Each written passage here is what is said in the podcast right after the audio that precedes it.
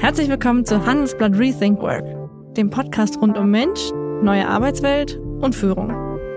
Ich moderiere diesen Podcast abwechselnd mit meiner Kollegin Kirsten Ludowig und ich bin Charlotte Hauenhorst.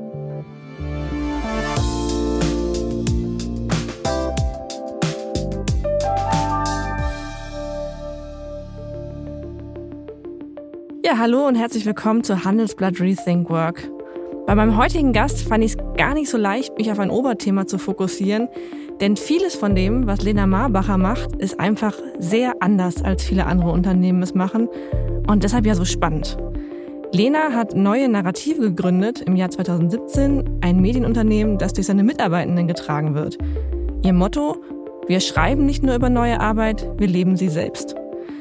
Das funktioniert über das sogenannte Verantwortungseigentum Außerdem ist das Unternehmen als Holokratie organisiert. Letzteres bedeutet, es gibt nicht, wie man das von früher kennt, die klassische Pyramidenstruktur. Irgendjemand oben befiehlt irgendetwas unten und das muss dann umgesetzt werden. Stattdessen arbeiten die 23 Mitarbeitenden von Neue Narrative in Rollen, die in Kreisen angeordnet sind.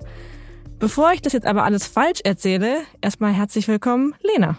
Danke dir, ich freue mich da zu sein. Dena, bevor wir jetzt tiefer in dein Unternehmen eintauchen, erstmal eine einfache Frage. Wie habt ihr bei Neue Narrative entschieden, wer heute in diesem Podcast zu Gast sein soll? Ich ergänze auch noch, ich bin Mitgründerin. Ich habe nicht alleine gegründet. Ich möchte meine beiden Mitgründer nicht unter den Tisch fallen lassen. Und wir haben das so entschieden, dass ähm, eine Kollegin von uns einfach in unseren digitalen Channel geschrieben hat, es gibt äh, diesen Podcast und möglicherweise das Interesse, dass jemand von uns spricht. Und es sollte jemand sein, der oder die schon ein bisschen was von neue Narrative kennt und auch ein bisschen unser Betriebssystem kennt. Und ich habe dann tatsächlich meinem äh, Kollegen und Mitgründer Martin äh, vorgeschlagen zu kommen. Und der hat aber gesagt, nein, er möchte gar nicht. Er möchte gerne, dass ich hingehe. Und so ist es passiert. Wenn ich das aber richtig verstanden habe, habt ihr ja auch kollektiv darüber entschieden, ob jemand dagegen ist zum Beispiel, dass du heute kommst, richtig? Theoretisch, also in diesem, in, in, diesem Moment hier war es tatsächlich nicht so, dass jemand ähm, eine Einwandabfrage gemacht hat. Wir entscheiden sowas nach Konsent. Mhm. Ähm, immer ein feiner Unterschied zu Konsens. Das endet ja mit S, das andere mit T. Da wird immer eine Einwandabfrage gemacht. Das heißt, man fragt dann immer, ähm, gibt es einen Einwand? Und äh, dann kann man natürlich einen Einwand erheben. Einwand verstehen wir dann immer eher als etwas, was wir integrieren in eine Entscheidung. Und wenn es unintegrierbar ist, dann erhebt man eher ein Veto mhm. und ähm, kann dann damit so eine Entscheidung Entscheidung auch quasi ähm, zunichte machen oder sie eben nicht zustande kommen lassen. Wir gehen aber dann immer davon aus, und das ist der Grund, warum wir es überhaupt machen, dass dann das Argument entscheidet und nicht unbedingt mein persönlicher, meine persönliche Vorliebe oder mein Ego, sondern ich eben Argumenten, Einwand vorbringen muss, warum ich glaube, es wäre nicht klug, beispielsweise in diesen Podcast zu kommen. Okay, ich ähm, will natürlich ein bisschen dahin, dass es bei euch nicht diesen Automatismus gibt, der Chef, die Chefin spricht, sondern ähm, ihr macht das partizipativ. Und ihr arbeitet ja in einer sogenannten Holokratie oder auch auf Englisch Holocracy. Und ich glaube, viele übersetzen das immer erstmal mit, es gibt da irgendwie keine Hierarchien. Im Vorgespräch hast du mir ja schon erzählt, dass es ganz so einfach nicht ist. Vielleicht kannst du erstmal erklären, wie man denn in einer Holokratie arbeitet. Was bedeutet das? Ja, gerne. Und du hast natürlich recht, ähm, es läuft wahrscheinlich schon sehr anders als in anderen Organisationen ab. Für mich ist es natürlich so normal, dass ich deswegen sofort in die Details eines äh, Einwandprozesses einsteige. Ja. Ähm, ich glaube, man kann sich das so vorstellen, dass es Hierarchie natürlich gibt, weil es sie ja auch gibt, wenn wir in einer Gruppe mit Freunden und Freundinnen zusammen sind und es darum geht, ob wir lieber Pizza essen gehen wollen oder lieber ähm, zur Currywurstbude. Auch da gibt es dann sowas wie eine manchmal natürlich entstehende Führung, weil jemand einfach einen Vorschlag macht ähm, und andere Leute sich dem anschließen mhm. oder, oder einen besseren Vorschlag machen. Das heißt, diese Art von Führung haben wir und wir gehen immer davon aus, dass wir derjenigen Person die Führung überlassen, die die größte Kompetenz hat. Mhm. Also hätten wir einen Pizzabäcker in unserem Team, dann sollte der vielleicht oder diejenige entscheiden, welche Pizzeria die beste ist. Das bedeutet, dass Führung bei uns in Rollen angelegt ist und Rollen sind ein Konstrukt, in dem man sozusagen sagt, man legt einfach Verantwortungsbereiche fest und zwar anders, als man es in Stellenbeschreibungen macht, nicht so global, also ich bin irgendwie Redakteurin, mhm. sondern ähm, sehr genau definiert, ich bin Autorin, ich bin ähm, beispielsweise äh, Podcast-Moderatorin oder ich mache Research für irgendwelche Beiträge oder oder oder, wenn wir jetzt im journalistischen Kontext bleiben. Ähm, und das funktioniert natürlich für Führung auch. Also welche Bereiche gibt es eigentlich in Führungsverantwortlichkeiten, die mal aufzuklamüsern und dann zu gucken, was steckt eigentlich dahinter. Beispielsweise mhm. sowas wie die Menschen in der Organisation ähm, haben alles, was sie brauchen, um gute Arbeit zu machen, aber auch sowas wie ähm, die Menschen in der Organisation können sich an der Strategie orientieren. Das wären zum Beispiel einzelne Verantwortungsbereiche und die teilen wir dann in mehrere Rollen auf.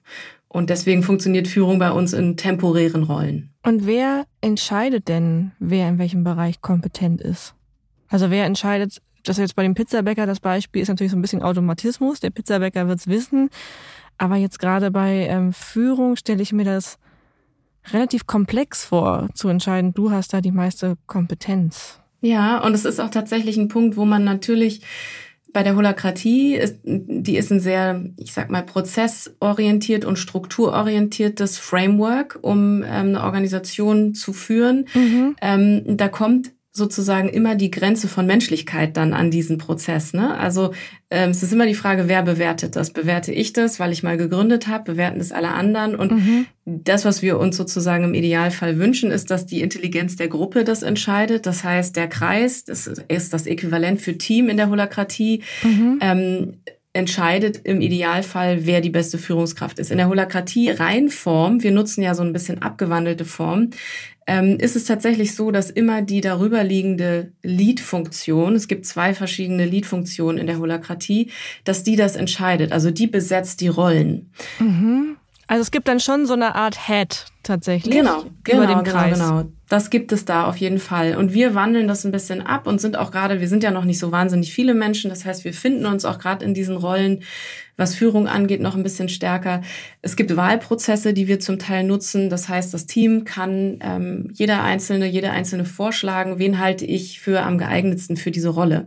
Mhm. Und das, was dann dabei passiert, ist, dass du natürlich, wenn du beispielsweise vorgeschlagen wirst, erstens selber zustimmen musst, also du musst selber wollen und zweitens hörst du von deinen Kollegen und Kolleginnen warum sie dich für geeignet halten. Das ist auf der einen Seite ein sehr wertschätzender Prozess und andererseits bekommen die anderen in der Gruppe auch mit, äh, warum Menschen jemanden für kompetent halten in dieser Funktion und in dieser Verantwortlichkeit. Und das verändert dann eben zum Teil auch so ein bisschen die Betrachtungsweise. Wenn ich jetzt mit jemandem mal eine schlechte Erfahrung gemacht habe, bewerte ich den vermutlich auch schlechter in seiner ja. Kompetenz, ne? weil wir sind ja voreingenommen, das ist ja einfach so. Wenn aber jemand anders sagt, ja, aber die Person ist strategisch unheimlich klug äh, und kann die und diese ähm, Dinge total gut umsetzen, würde das meine ähm, Wahl vielleicht auch beeinflussen und ich würde mich wieder umentscheiden. Also diese Möglichkeit gibt es in solchen Wahlprozessen und das ist das, was wir möglichst versuchen. Wenn es nach mir ginge, dann würde ich zum Beispiel auch noch äh, stärker in so eine Richtung gehen, dass es Legislaturperioden gibt für mhm. Führungsrollen. Also begrenzte ähm, Funktionen zeitlich genau, begrenzt. Genau. Nach einer kurzen Unterbrechung geht es gleich weiter. Bleiben Sie dran. ChatGPT und andere Technologien verändern unsere Arbeitswelt rasant. Bei der Veranstaltung Work in Progress diskutieren wir in der Handelsblatt Media Group die Zukunft des Arbeitsmarktes, HR-Trends, KI, mentale Gesundheit und neue Leadership-Perspektiven. Sei am 13. und 14. Juni in Düsseldorf oder virtuell dabei und melde dich jetzt an unter work-progress.de. Ich habe total viele Fragen zu dem, was du gerade gesagt hast, aber erster Gedanke, das erfordert ja auch sehr viel Transparenz und ich würde auch sagen, Mut tatsächlich in der Gruppe Leuten zu sagen, ich halte dich aber nicht für geeignet. Und dir traue ich das nicht zu. Wie, das ist, glaube ich, was, was den Leuten auch nicht so mitgegeben ist, tatsächlich, was vielleicht auch in anderen Unternehmen nicht gelernt ist. Wie, wie schafft ihr es denn, dieses Vertrauen aufzubauen, dass man das sagen kann, dass man andere kritisieren kann? Es hat ja auch viel mit Feedback-Kultur zu tun. Ja, absolut. Also das, was du als erstes sagtest, ist genau das, was es dringend braucht. Und ohne eine komplette oder sehr, sehr großzügige Transparenz kann eine Selbstorganisation nicht funktionieren. Mhm. Und Holakratie ist nichts anderes als eine Variante, um Selbstorganisation umzusetzen. Und das Zweite ist, glaube ich, etwas, wo Organisationen nie perfekt drin sind. Und das weil es immer auf die Menschen ankommt, die jetzt gerade in der Unternehmung sind. Und auch mhm. bei uns kommen natürlich Menschen mit einer Vorgeschichte, die aus traditionelleren Organisationen kommen, in denen sie gelernt haben, dass wenn du Kritik anbringst oder wenn du auch gerade gegenüber einer gelernten Hierarchie sagst, dass sie vielleicht nicht ideal besetzt ist in ihrer Rolle, dann eher Nachteile hast. Ne? Mhm. Und ähm, diese Pakete bringt auch bei uns jede und jeder mit. Das heißt, das ist ähm, ein ganzes Stückchen Arbeit und auch bei uns aktuell gerade definitiv ein Thema, was wir vorantreiben, dass Konfliktkompetenz gestärkt wird. Mhm. Und dann kannst du ja zwei Varianten machen. Das eine ist, ich sage dir, ja, sorry, du bist nicht kompetent. Das fühlt sich natürlich für dich nicht schön an und für mich auch nicht. Also es ist für uns beide eine Überwindung und auch, wie du sagtest, es muss ein großes Vertrauensverhältnis da sein, um das so plump sagen zu können. Und das andere, was wir dann machen, ist, wir üben uns in gewaltfreier Kommunikation. Das mhm. kennt man ja in der ganzen New Work Bubble auch schon so ein bisschen. Also, dass wir stark darüber kommen, zu sagen, ähm, was ist mein Gefühl, was ist mein Bedürfnis dahinter, warum empfinde ich so. Ähm, und das andere ist natürlich, du musst ja auch nicht unbedingt jemandem sagen, warum er in welchen Dingen er schwach ist. Also wir reden im Grunde genommen fast gar nicht über Schwächen bei uns, mhm. sondern wir versuchen sehr viel mehr über Stärken zu reden. Das heißt, bei so einer Wahl sage ich nicht, ja, Peter, sorry, du bist es nicht, weil du kannst es halt nicht, sondern da würde ich eben sagen, warum ich glaube, dass Claudia die geeignete ist mhm. oder, oder keine Ahnung, wer auch immer. Wir leben ja gleichzeitig aber in so einer Zeit der Selbstoptimierung. Also Menschen wollen ja auch gerne ihre Schwächen hören und sollen dann an sich arbeiten. Macht ihr das äh, auch oder? Ja, dieses Konzept halte ich für vollkommen falsch. Okay. Ähm, also wenn man sich das äh, insgesamt anguckt, da gibt's auch etliche Studien drüber, dann ist es so, dass Menschen, die in bestimmten Dingen Schwächen haben, die können die zwar ein bisschen verbessern, aber die werden mhm. nie Exzellenz erreichen in diesen Schwächen. Und wir halten uns in Organisationen unglaublich viel daran auf, unsere Schwächen auszumerzen, anstatt dass wir anfangen, unsere Stärken noch besser zu machen und dann da eher in eine Exzellenz zu kommen. Ich selber bin so ein Generalistinnen-Typ. Äh, ich, äh, ich glaube, man nennt das auch, in, das habe ich auch erst vor ein paar Jahren gelernt, dass man das Scanner-Typ nennt. Also mhm. Leute, die sich in ganz viele verschiedene Bereiche schnell reinfuchsen können. Und ich komme da manchmal schon auch an Situationen, wo ich merke, ähm, mir würde es jetzt eigentlich mehr liegen, in eine Rolle zu gehen, die ich noch nicht so geübt habe, weil ich aber diese Herausforderung so liebe und meine Stärke ist, mich in diese Herausforderung reinzuarbeiten. Wenn man nach der reinen Kompetenzlogik geht, dann würde man mir aber sagen, du hast da aber noch nicht die Kompetenz und wir brauchen mhm. da gerade jemanden, der kompetent ist. Habt ihr auch Fälle gehabt, wo das Leute überfordert? Weil ich stelle mir das schon relativ schmerzhaft vor, wenn man ähm, wirklich immer dieses klare Feedback bekommt. Und ich weiß natürlich, also auch bei uns im Unternehmen ist es ein Thema, wie viel Feedback geben wir, wie geben wir Feedback. Aber klar, das tut auch manchmal weh. Und ich könnte mir vorstellen, dass das nicht für alle die richtige Form ist. Ja, also mir tut es auch weh immer mal wieder. Ne? Es kommt auch wirklich dann immer auf die Formate an. Es gibt auch ein Format, bei dem ich jetzt zum Beispiel gerade sage, ich halte das so nicht mehr für sinnvoll in einer mhm. kleinen Gruppe, in der wir das praktizieren. Und dann muss man es verändern. Das ist das, was wir, das ist ja auch in der Holakratie, deswegen erwähne ich das kurz. Was wir machen, ist, wir arbeiten mit Spannungen im Unternehmen. Ne? Das ist vielleicht auch tatsächlich ganz interessant, um überhaupt zu verstehen, wie sehr Feedback und sich einander zuzumuten bei uns etabliert ist als Kultur ist, dass wir in jedem Meeting einen sogenannten offenen Speicher haben, einen Spannungsspeicher, wo wir Spannungen eintragen. Und Spannungen übersetze ich jetzt mal, bedeutet für uns, das sind Fragen, Unklarheiten, mhm. Ideen, Dinge, die ich brauche, Informationen, die ich teilen möchte. All das sind für uns unter dem Begriff Spannungen zusammengefasst. Und das bedeutet, es gibt eben Spannungen auf persönlicher Ebene, es gibt Spannungen auf operativer Ebene, auf struktureller oder auf Steuerungsebene beispielsweise, aber auch auf individueller Ebene. Und mit diesem gedanklichen Modell kann ich zum Beispiel ganz gut sagen, dass ich hier operativ eine Spannung habe, weil ich ähm, nicht sinnvoll fand, wie das Projekt zeitlich gesteuert wurde. Ja, das ist was, was dann auch eine Person beziehungsweise eine Rolle relativ gut nehmen kann, weil ich dann auch in unserer Art die Rolle ansprechen kann. Ich kann sagen, in deiner Rolle XY fand ich das nicht so sinnvoll, wie du das gemacht hast. Mhm. Dann merkst du auch durch die Art von Sprache schon, dass eine Distanz zu der Person entsteht, weil da die Rolle angesprochen wird. Es ist auch so ein kleines Vehikel, was man nutzen kann, ähm, weil es geht um den Verantwortungsbereich, der nicht erfüllt wurde und nicht um die Person dahinter. Wenn es aber um persönliche Spannungen geht, gebe ich dir voll recht, dann ist es nicht immer einfach und es kommt sehr darauf an, wie das natürlich ausgesprochen wird und auch erstens, was für eine Tagesverfassung ich habe. Also da geht es auch darum, gut auf sich selbst aufzupassen und zu sagen, ey, okay, heute, wir haben zwar ein Feedback-Meeting, aber ich kann es heute nicht gut nehmen, deswegen mhm. komme ich nicht und sich das auch erlauben zu dürfen. Und auf der anderen Seite natürlich auch ähm, ja, in eine Art von Selbstreflexion und Selbstarbeit zu kommen und im Zweifelsfall zu sagen, hey, ich brauche da ein bisschen Coaching-Unterstützung. Ähm, mich würde interessieren, Warum habt ihr euch denn damals für die Holokratie eigentlich entschieden? Wie kamt ihr darauf als Unternehmensform? Ja, wir haben, glaube ich, was unsere Historie angeht, ähm, die Erklärung sozusagen begründet. Wir sind, wir haben dieses Magazin mal als Projekt gegründet innerhalb eines Unternehmens, was andere Organisationen beraten hat, mhm. wie sie stärker zu mehr Selbstorganisation und neuer Arbeit kommen. Das heißt, ich habe ursprünglich Organisationsentwicklung gemacht und habe mich mhm. deswegen ganz viel mit Betriebssystemen und Prozessen und Methoden beschäftigt und ähm, meine Mitgründer auch. Und äh, deswegen war das für uns selbstverständlich, weil wir alle festgestellt haben, es gab für uns noch nie eine bessere Organisationsform, in der wir selbst gearbeitet haben. Wir haben das also nicht nur anderen erklärt. Okay.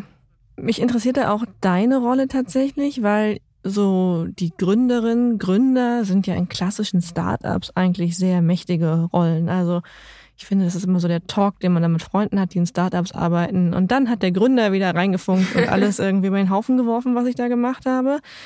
Du bist ja auch Mitgründerin, ähm, schreibst aber gleichzeitig auch auf deiner Website, ich glaube nicht an Arbeiten ohne Hierarchien, aber an Arbeiten mit geteilten Verantwortlichkeiten, in denen Führung ohne Command and Control auskommt und emotionale Kompetenz bedeutet. Wie ist das denn bei dir? Hast du manchmal trotzdem so den Reflex, dass du eigentlich noch in dir drin hast, ich bin die Gründerin und ich will das jetzt aber hier entscheiden? Also was ich glaube, ist, dass man unterscheiden darf zwischen dieser historischen, ähm, wachsenden Hierarchie in irgendeiner Form. Ja, also es gibt, mhm. wenn man sich das systemisch betrachtet, dann gibt es natürlich durch die Historie, wer am längsten da ist, wer am meisten Wissen hat, wer am meisten ähm, Erfahrung hat mit der Organisation, der oder die wird immer eine gewisse Autorität oder auch Vorsprung haben einfach, ja, oder Erfahrung mhm. haben. Und die kannst du natürlich nicht ausradieren. Und das ist auch, wenn Menschen in die Organisation kommen, ist es ganz ganz klar und mit Sicherheit so, dass sie mit GründerInnen anders sprechen als mit Mitarbeitenden. Nicht im Sinne von, dass sie respektvoller wären, aber dass sie vielleicht Dinge nicht sagen oder mhm. Meinungen höher bewerten. Ich versuche das und das ist sozusagen in unserem System auch so angelegt, dass das nicht so eine große Rolle spielt. Ich habe aktuell beispielsweise keine Führungsrolle inne in der mhm. Organisation. Mhm. Ich bin Mitgründerin, aber ich habe keine Führungsrolle inne. Das hat sich einfach so ergeben und ich habe das entschieden, dass ich das an eine Kollegin abgebe, weil es mir gerade besser getan hat. Mhm. Ähm, was noch ein anderer wichtiger Punkt ist, und der ist ja immer mit Macht verknüpft aktuell in den meisten Rechtsformen, ist, dass, du hast es ja in deinem Intro so kurz angeklungen, ähm, dass wir keine Anteile an der Organisation halten. Also wir kriegen nicht mehr ausgeschüttet und ähm, haben deswegen am Ende mehr Geld und Geld, deswegen erwähne ich das, ist ja aktuell in den meisten Rechtsformen immer verbunden mit Anteilen an der Organisation mhm. und Anteile an der Organisation bedeutet Entscheidungsmacht, also Stimmrechte. Das haben wir entkoppelt. Das funktioniert, das gibt es bei uns nicht. Stimmrechte und Geld, Macht sozusagen sind bei uns entkoppelt. Wir können uns keine ähm, Gewinne ausschütten, sondern wir müssen reinvestieren. Und dadurch entsteht schon mental bei Menschen, die bei uns anfangen und die wissen das, wenn sie hier bei uns anfangen, in der Regel, im Zweifelsfall erklären wir es sonst auch, entsteht schon mal eine andere Haltung, weil klar ist, wir ähm, bereichern uns nicht persönlich, wir ähm, können nicht über andere hinweg dann in einem stillen Kämmerlein entscheiden, die Organisation wird jetzt verkauft, wir sind nämlich unverkäuflich mhm. und wir können auch nicht entscheiden, dass wir strategisch jetzt einen ganz anderen Weg einschlagen, als alle anderen wollen. Rein menschlich könnte man natürlich auch in der Selbstorganisation sich machtpolitisch irgendwie so durchmurksen und so eine Schattenstruktur aufbauen, indem du Menschen beeinflusst, manipulierst und so weiter. Das, also das will ich mhm. überhaupt nicht sagen, dass das in einer Selbstorganisation unmöglich ist. Definitiv ist es möglich. Äh, da muss man, glaube ich, dann immer natürlich an den menschlichen Verstand und an unsere Versprechen, die wir uns gegenseitig gegeben haben, die wir in unseren Werten stehen haben, die wir in unserem äh, Sinn und Zweck, warum es diese Organisation gibt, stehen haben, ähm, nochmal drauf gucken und sagen, hey, warum machen wir das hier eigentlich? Und letztendlich sind meine Mitgründer mein Korrektiv, aber natürlich auch alle Mitarbeitenden. Aber das muss natürlich auch passieren. Also es muss so ein Korrektiv geben, wo Menschen sagen, Moment mal, das funktioniert für mich gerade nicht und ist nicht stimmig zu dem, wie wir diese Organisation hier führen wollen. Ähm, und da kommen wir zu dem zurück, wo wir eben schon mal waren, gibt es sicherlich bei manchen Menschen mehr Hemmungen und bei anderen weniger. Aber ähm, ich würde sagen, es reguliert sich aktuell bei uns ganz gut und ich persönlich habe manchmal bei so Visionssachen sicherlich einen Gedanken, dass ich eine, eine spezielle Vorstellung habe, wo soll diese Organisation mal sein und dann gleichen wir die mhm. miteinander ab und in der Regel liegen wir relativ nah beieinander und wenn ich nicht mit den anderen übereinstimme, dann stelle ich mir immer zwei Fragen. Das eine ist, will ich mich, also muss unbedingt das, was ich möchte, auf diese Organisation gestülpt werden? Oder ist das, was ich möchte, das kann ich ja auch in einer anderen Form von Profession vielleicht noch ausleben, ist das vielleicht eher mein Ding oder ist das das Beste für die Organisation? Diese Frage stelle ich mir zumindest immer und ich komme mal zu der und mal zu der Antwort. Wenn ich gerade stinkewütend bin, finde ich natürlich alles total mies und denke, auf jeden Fall mein Weg ist der richtige. Ähm, mir hilft das dann auch, entweder darüber nochmal mit anderen Menschen außerhalb zu sprechen oder mir wütende Sprachnachrichten selbst zu schicken, mir die dann nochmal anzuhören und festzustellen, ja, war vielleicht nicht dein Tag. So eine der Sprachnachrichten würde ich auch gerne mal hören. ähm, ich schicke dir mal eine, wenn du möchtest. Tatsächlich, ähm, du hast ja eben schon angesprochen, ihr habt ja auch dieses Prinzip des Verantwortungseigentums. Ähm, ich habe mir das durchgelesen. Ich bin mir nicht sicher, ob ich es 100% verstanden habe, weil es bedeutet bei euch ja, wer im Unternehmen Verantwortung trägt, dem gehört es auch. Ähm, da dachte ich, okay, das kenne ich jetzt zum Beispiel vom, vom Spiegel. Da gibt's ja die Spiegel-KG, wo die Mitarbeiter dann auch Beteiligung haben. Bei euch wiederum ist es aber nicht finanziell, sondern tatsächlich die Frage der, der Mitbestimmung. Gleichzeitig schreibt ihr selber, du hast es auch eben einmal angesprochen, so, das kommt natürlich im menschlichen Handeln manchmal auch an die Grenze gerade wenn es um Geld geht. Deswegen ähm, habt ihr dieses Vetorecht eingeführt für die Stiftung wiederum, die euch trägt. Ich glaube, das musst du einmal erklären, wie das funktioniert. Ja, genau. Mache ich gerne. Also das, was wir gerade tun, ist ein gewisser, ja sozusagen Rechtsform-Hack. Ja, diese Rechtsform mhm. gibt es noch nicht, sondern es wird gerade angestrebt, sie umzusetzen. Dafür muss mhm. Gesetz geändert werden und so weiter. Wir haben eine GmbH und diese GmbH hat ähm, eine GBR und die hält 99 Prozent der Stimmrechte. Das ist eine so, sogenannte, so haben wir sie genannt, eine MitarbeiterInnen GBR. Und mhm. an der können alle Mitarbeitenden, die mehr als 20 Stunden bei uns arbeiten, wenn sie weniger arbeiten, können sie da auch rein. Dann muss aber die GBR sozusagen zustimmen können daran ähm, beteiligt werden, also da Mitglied werden, Gesellschafter sozusagen werden, Gesellschafterinnen werden. Ähm, und diese GBR, wenn sie 99 Prozent der Stimmrechte hält, entscheidet also zum Beispiel darüber, ähm, wie wir Budgets verteilen im Zweifelsfall, ob wir uns verkaufen lassen wollen würden, wenn das dann mhm. ginge, ähm, wie wir können, kann auch äh, theoretisch den äh, Geschäftsführer der GmbH ähm, eine Empfehlung aussprechen und quasi dafür sorgen, dass der nicht mehr Geschäftsführender ist. Also es ist eine relativ mächtige Position.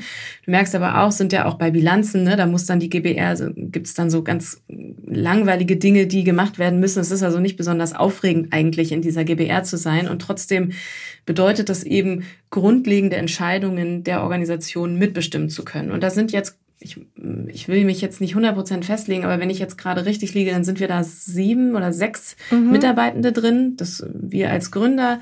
Ähm, unser Designer war schon sehr, sehr früh in dieser GBR drin und jetzt im letzten Schwung sind nochmal zwei oder drei Mitarbeitende dazugekommen. Und das steht denen frei, das zu machen oder nicht zu machen. Ähm, und wir werben sozusagen dafür, dass sie gerne in diese GBR reinkommen.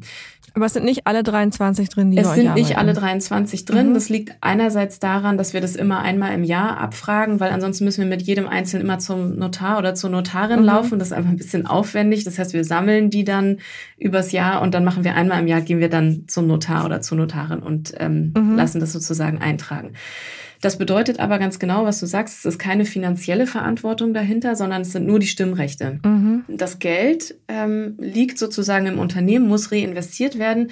Da machen wir auch sowas, dass wir Shares anbieten. Also Menschen können bei uns virtuelle Shares ähm, anlegen und äh, kriegen dann da einen Zinssatz drauf und so weiter. Wenn du da noch mehr wissen willst, dann kann ich das noch erklären.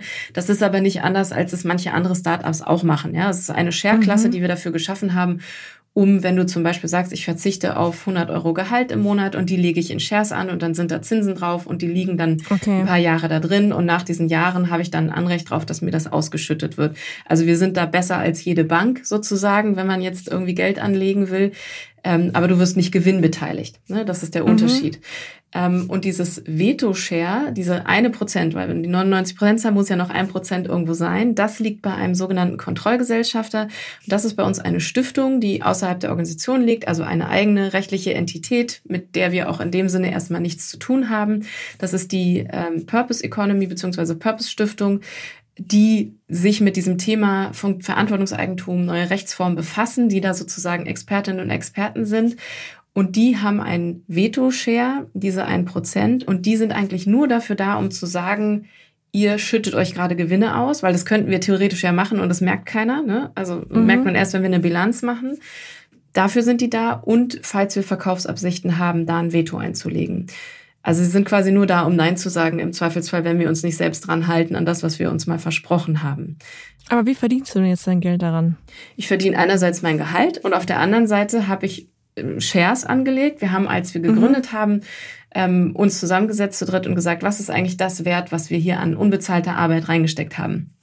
Das waren wir aber zu dritt. Ne? Und da liegen jetzt auch nicht mhm. Millionen drin, sondern da liegen, liegen ein paar Euros drin, die in etwa äquivalent das abdecken, was wir gesagt haben, worauf wir verzichtet haben an Gehältern. Ne? Also wir haben uns dann immer ausgerechnet, okay, wie viel Gehalt hätte ich dafür verdient?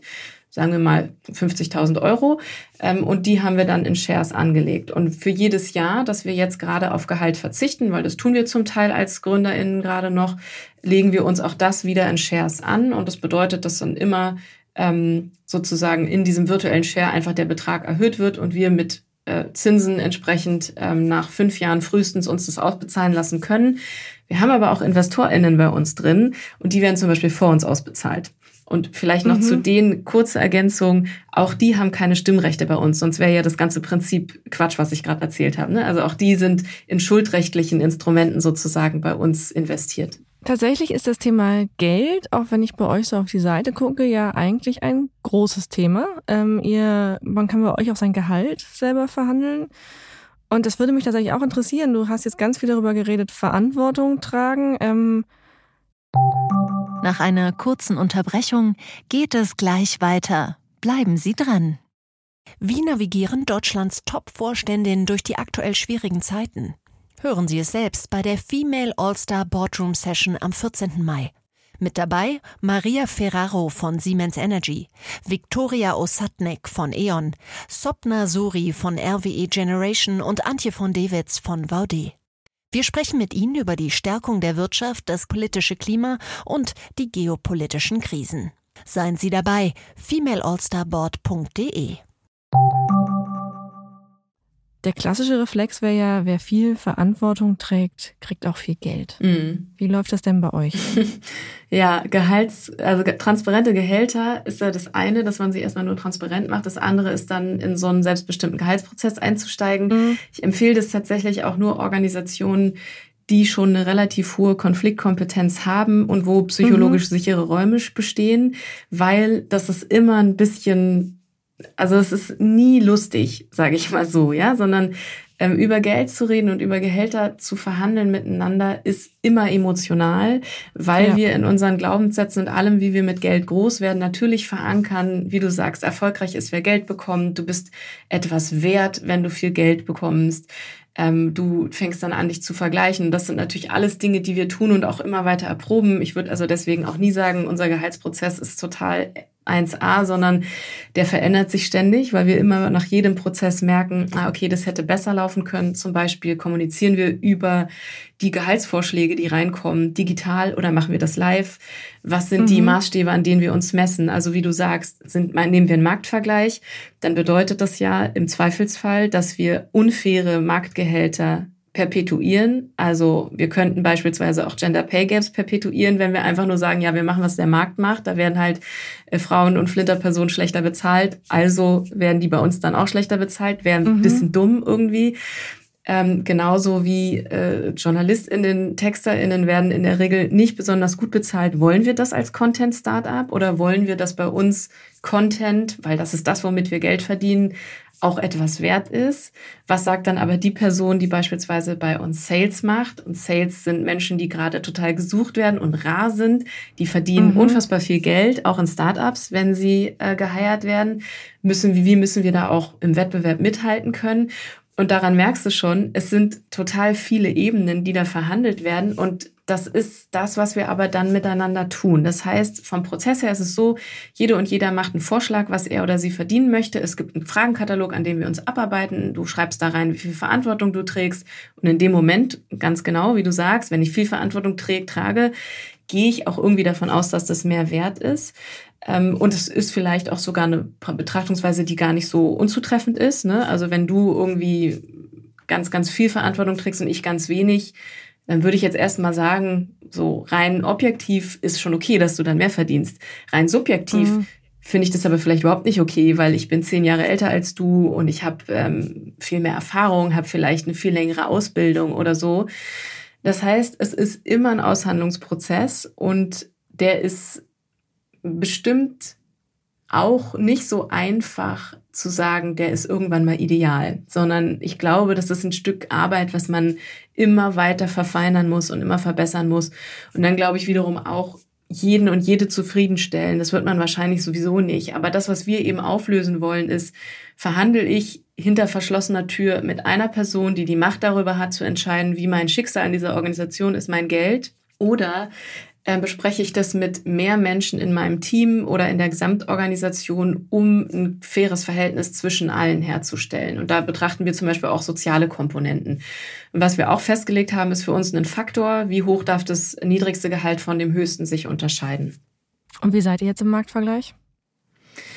Ähm, das müsste man wahrscheinlich auf die verschiedenen Rollen beziehen. Ich würde sagen, was so die Startup-Szene angeht, ganz okay. Aber ähm, ich würde auch sagen, wir sind in einem Stadium, wo wir definitiv mit, also, also das zum Beispiel definitiv, wir können nicht mit Konzerngehältern ähm, mithalten mhm. aktuell. Ne?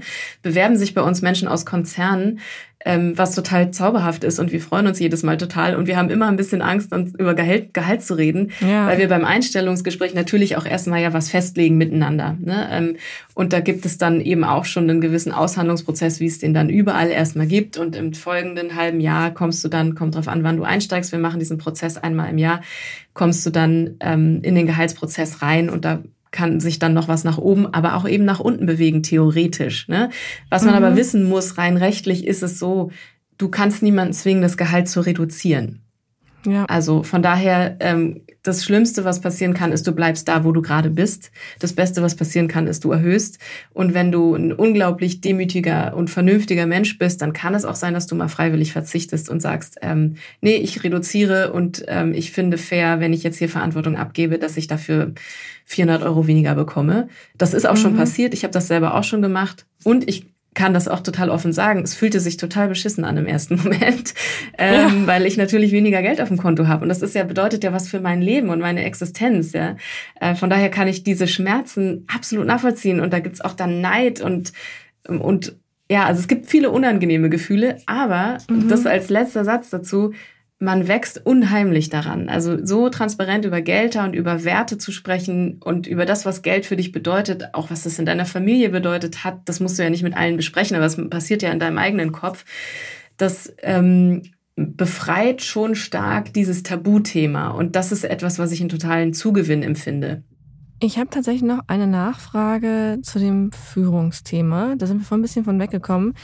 Ihr habt ja euch ja richtig gegründet, 2019 hast du gesagt, dann ähm, bekanntermaßen ab 2020 äh, Corona-Pandemie, was ja, was ich jetzt so gehört habe, auch von anderen natürlich viele Arbeitsprozesse komplett durcheinander geschmissen hat. Ähm, ich habe die Corona-Pandemie so erlebt, dass viele auf einmal sich starke Führung gewünscht haben. Also auch ich als ähm, Chefin habe es in der Zeit erlebt, dass auf einmal die Erwartung war, so sag uns, was wir tun sollen, weil es eine große Unsicherheit gab. Und ähm, Angela Merkel zum Beispiel ist in dieser Zeit ja auch sehr populär geworden auf einmal. Wie habt ihr das bei euch erlebt in der Holokratie? Gab es da auf einmal mehr Druck auf die Führung, jetzt doch mal quasi hierarchisch Dinge zu entscheiden in Phasen der Unsicherheit oder habt ihr das gar nicht so erlebt? Nee, ich glaube, wir haben das ganz wenig nur erlebt. Und das hat aber, glaube ich, einen anderen Hintergrund als die Holakratie. Ich glaube, der Hintergrund ist, ist, dass wir sehr stark schon remote gearbeitet haben. Also wir haben vorher schon sehr virtuell miteinander gearbeitet. Wir haben uns zwar für Meetings getroffen, aber all unsere Daten, die wir miteinander sozusagen hin und her geschickt haben, all unsere Kommunikation, das hat alles schon virtuell stattgefunden. Und es war für mhm. uns deswegen ein sehr, sehr leichter Übergang, einfach zu sagen, dann machen wir jetzt halt die Meetings auch nur noch remote. Wir haben sie vorher zum Teil remote gemacht und dann nur noch. Ähm, und die Orientierung und ich sag mal, die Leitplanken und wie wir Entscheidungen treffen und wie wir miteinander umgehen und welche Prozesse es bei uns gibt, die sind ohnehin sehr transparent und da gibt es, glaube ich, schon einigermaßen engmaschiges ähm, Miteinander, ich sage das jetzt mal, ich nenne es jetzt mal Miteinander, dass man da nicht so leicht verloren gehen kann. Was aber schon so ist, mhm. dass Menschen, die vorher nur ähm, im Büro gearbeitet haben oder in irgendeiner Form eben analog miteinander gearbeitet haben, dass für die die ähm, rein virtuelle Arbeit zum Teil gewöhnungsbedürftig war. Und das kann ich auch komplett nachvollziehen. Gerade wenn du neu in so eine Organisation kommst und du kennst die Menschen noch nicht, da haben natürlich die einen Vorteil, die sich schon persönlich kennen. Interessant, ja. Also mein Eindruck ist schon, dass es nicht nur dieses von zu Hause arbeiten ist, sondern tatsächlich auch so diese ökonomische Unsicherheit, die ja gerade mhm. am Anfang der Corona-Pandemie bei vielen ganz stark war. Und dass es dann so in den Betrieben, die ich kenne, die holokratisch arbeiten, ähm, schon so ein Gefühl gab von jemand muss sie jetzt aber mal entscheiden, mhm, wo es lang geht, weil es ist irgendwie unsicher und ich will jetzt eine klare Ansage, damit ich vielleicht auch selber so ein bisschen aus der Verantwortung komme. Aber du sagst ja ökonomisch, das heißt, dass dann sozusagen eine finanzielle Unsicherheit da war, ob das so weiter ja. besteht, wie es gerade noch gelaufen ist. Hm. Ja, genau. Ja, interessant. Also tatsächlich würde ich das bei uns auch nicht so stark sehen. Wir haben in der wir haben auch rein finanziell wirklich gar keine Einbußen gehabt. Ich glaube, wir hatten, mhm. als die Pandemie startete, wurden ein paar Abos gekündigt. Aber mhm. das kannst du, also unter 20 würde ich mal sagen, ja. Oder vielleicht waren es auch 50, da müsste ich jetzt meine Kolleginnen fragen. Ähm, aber es war nie so, dass wir jetzt gemerkt haben, oh, da wird jetzt, kommt jetzt was auf uns zu und es könnte uns äh, gefährlich werden. Und ich glaube, deswegen war die Sorge nicht so groß. Hätte ich jetzt mal so gesagt. Okay. Tatsächlich, ähm, letzte Frage. Du hast vorhin ja auch schon gesagt, ihr beratet ja auch Unternehmen und du hast es vorher auch schon vor der Gründung viel gemacht. Mich würde total interessieren, diese neue Unternehmensform, die ihr da ausprobiert. Also ähm, Holokratie, aber tatsächlich auch das mit dem Verantwortungseigentum. Hast du das Gefühl, gerade New Work, vieles Ebenwandel, andere Unternehmen denken auch mehr über sowas nach? Macht das Schule? Ja, auf jeden Fall. Also was das Thema Rechtsform angeht, habe ich, glaube ich, naja, also mindestens im Monat zwei oder drei Anfragen von, in mhm. meinem Fall tatsächlich oft von anderen Startups, die fragen, wie machen wir das? Wie genau haben wir das angefangen? Ähm, zum Beispiel teilen wir auch zum Teil unsere Verträge, die wir da aufgesetzt haben, einfach weil ähm, auch noch nicht alle Gesellschaftsrechtler und Rechtlerinnen wissen, wie funktioniert denn das. Äh, verweisen sie im Zweifelsfall natürlich auch an unsere äh, Kollegen von der Stiftung, aber ähm, das ist auf jeden Fall was, was man bemerkt. Und dadurch, dass da auch relativ viel Presse war in dem Zusammenhang, wird das nachgefragt. Das betrifft aber vor allem kleinere Organisationen oder zumindest mittelständische Organisationen. Es betrifft keine XXL-Organisationen gerade, weil die natürlich mhm. in ihren Rechtsformen so verstrickt sind, das würden die, das würden die nie machen. Ja, also wer jetzt gerade überlegt, eine Aktiengesellschaft in Verantwortungseigentum umzubauen, das, ähm, das würde man immer über ein Stiftungsmodell machen, so wie es zum Beispiel Bosch oder so machen, ja, oder Ikea oder mhm. Zeiss. Es gibt, es gibt große Organisationen, die quasi in Verantwortungseigentum sind, aber über Stiftungsmodelle. Ähm, und der andere Teil ist, das reine Arbeiten in einer Selbstorganisation. Ich nehme immer den Begriff Holakratie dann erstmal weg, weil der klingt auch schon so technisch, dass die meisten Menschen denken, oh Gott, was, wovon spricht sie? Ähm, das ist etwas, was ganz viele Organisationen, auch große Organisationen, ähm, gerade tun oder machen wollen und auf dem Weg dahin sind, weil sie natürlich merken, dass sie in der komplexeren Umwelt, in der wir uns aktuell bewegen, nicht mehr so gut antworten können mit sehr standardisierten Organisationen, die sehr traditionell sind. Und standardisiert bedeutet ja dann immer meistens längere Wege, also längere Entscheidungswege, Gremien, äh, Hierarchiestufen, die man erstmal hoch muss, bis sie dann wieder runtergeklettert sind. Dann hat sich der, die Situation auf dem Markt beispielsweise schon wieder verändert. Dann hätte man schon längst reagiert haben müssen und so weiter. Mhm. Die einen, die natürlich noch viel Kapital haben, die können sich das auch leisten, dass das ein bisschen länger dauert. Das sind dann die großen Konzerne. Aber selbst die merken, dass sie natürlich nicht mehr mit Organisationen stand, also Schritt halten können, die extrem schnelle Produktentwicklungszyklen haben. Also auf so einer total opportunistischen Ebene macht es schon Sinn. Ähm, für die ist der Weg von der klassischen traditionellen Pyramide hin zur Selbstorganisation die größte Herausforderung. Ich danke dir für das Gespräch. Vielen Dank. Danke dir. Und wenn ihr euch noch weiter für das Thema New Work interessiert, dann schaut auf handelsblatt.com. Dort gibt es gerade viele Karrierethemen und es gibt auch ein spezielles Abo-Angebot zu finden unter www.handelsblatt.com slash mehr Karriere. Außerdem freuen wir uns immer über Feedback zu diesem Podcast. Schickt uns gerne eine E-Mail an rethinkwork at handelsblattgroup.com oder schreibt uns über Instagram, LinkedIn, wo auch immer ihr unterwegs seid. Wir freuen uns.